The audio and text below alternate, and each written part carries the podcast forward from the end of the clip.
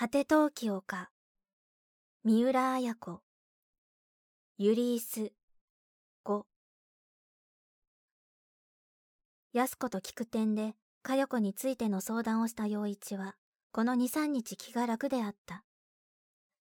やはり母親だな。陽一は昼下がりの外を窓から見下ろしながら車の激しく行き交う街路を眺めている。車内の活気あるざわめきが社長室に伝わってくる。建材を運び出すトラックの響き。大声で何か言う作業員や運転手たちの声。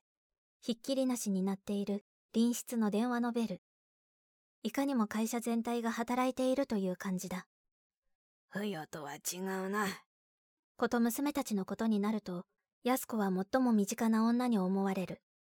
安子は不与のようにかや子について当たらず触らずのことは言わない陽一は両手を後ろに回して煙のように路面を這う雪を見る。今朝は零下20度はあったろう。寒気の鋭い日特有の現象で車が走るとその前後を煙の這うようにして細かい雪が路上を舞うのだ。太陽が白くぼんやりと雲の奥にかすかに見える。安子に相談して以来陽一はいかにも佳代子に一つの縁談が持ち上がったに過ぎないような気持ちになった。あのわがままな娘が結婚したいという相手ならまず経済力はあるはずだ。贅沢になれた佳代子に手鍋下げてもというそんな殊勝な気持ちがあるはずがない。多分学歴もあるだろう。傲慢な佳代子は学歴や対面を重んずる娘だ。問題は相手の人柄だが佳代子が惚れるほどの男であれば包容力があるのではないか。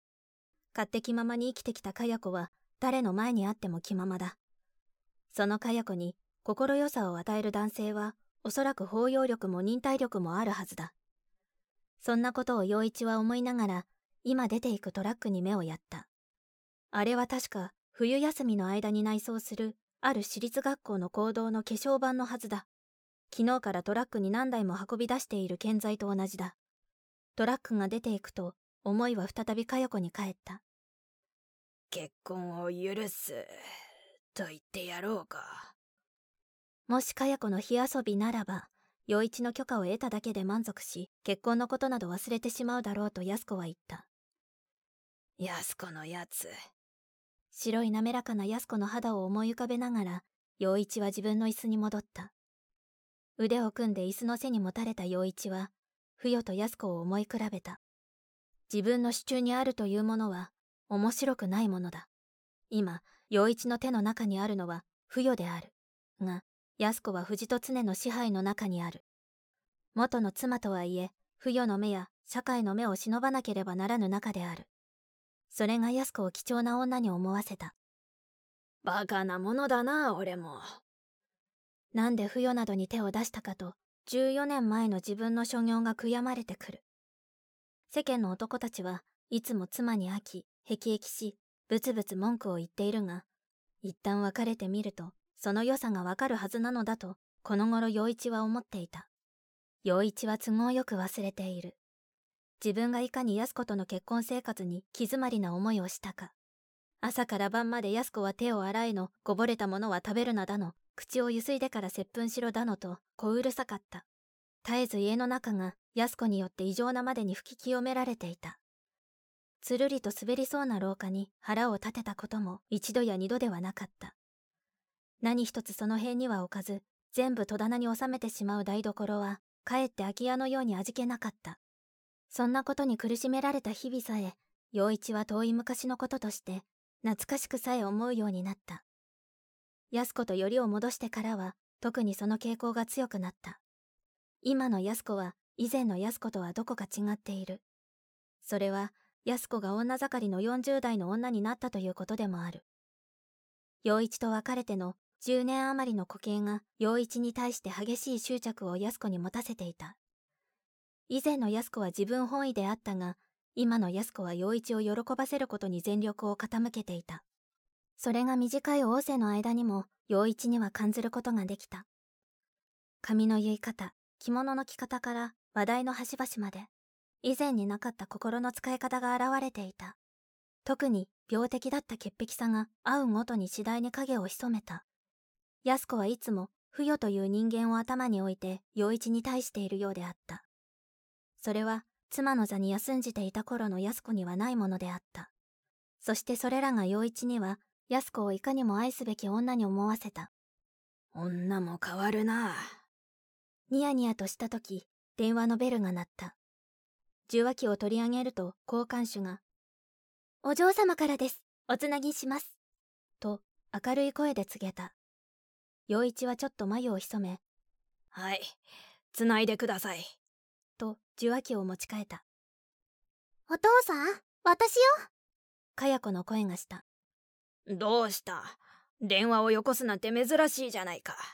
内心身構える思いでしかし言葉だけは砕けた調子で言った確かにかや子が会社に電話をかけてくることはめったにない。会社に電話をかけてくるときはだいたい金が欲しくなった時だ。が今日は時が時だけに何を言い出されるかと陽一は幾分不安に思った。あのねお父さん。何の電話だと思う？さてな。またお小遣いちょうだいか。今月はお正月のお年玉をたっぷりあげたからね。まだあるはずだろ。うええまだあるわ？そんなことじゃないわよ。じゃあ一体なんだね？しらっぱくれないでよ。この間3日経ったら返事するって言ったじゃない。ああ結婚のことか。ひどいわお父さんたら。そんな言い方ってないわよ。私にとっては一生の一大事よ。お父さんにとっても一生の一大事だよ。それならああ結婚のことかなんて簡単に言うわけないじゃないの。いやまあお父さんとしてはだね。お前のお母さんと話し合って許すことに決めてたもんだからね。あら本当？本当お父さん。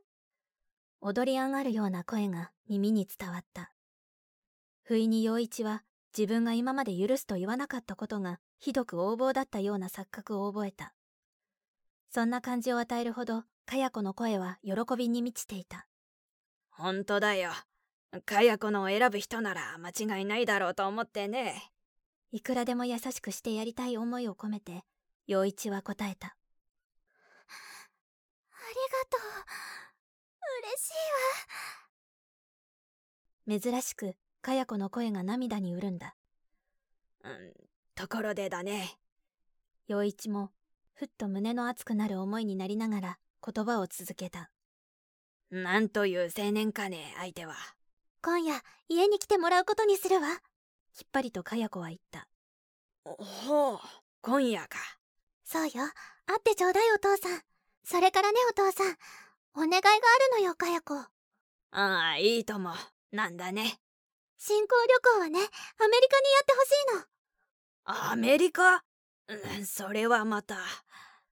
贅沢な話だと出かかった言葉を陽一は抑えたどうせ可愛いかや子の一世一代の新婚旅行なのだ。アメリカであろうとヨーロッパであろうと財力のあるうちに旅をさせてやりたい思いが湧いた。娘はかや子とエリコだけなのだ。遺産相続を受ける権利のあるかや子が自分の生きているうちに少しぐらいお金を使っても構わないではないかと陽一は寛容な気持ちにもなったのだ。それは安子への愛と今涙ぐんで喜んだかや子への愛でもあった。ついこの間3日も食事をせずに手こずらせたことや乱れた姿で帰ってきた夜のことなど陽一は今は忘れていた。そうだな。一世一代のことだものな。不与とも相談してやってやるよ。嬉しい。やっぱりお父さんだわ。話がわかるわ。明るく笑ってありがとうお父さん。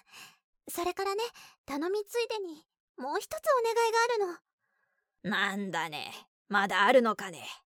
あのアキコさんに建てた家ね。どうせアキコさん帰ってこないでしょ？あれ私にくれない？ああの家か。ああれはねアキコにやるって言ったんでね。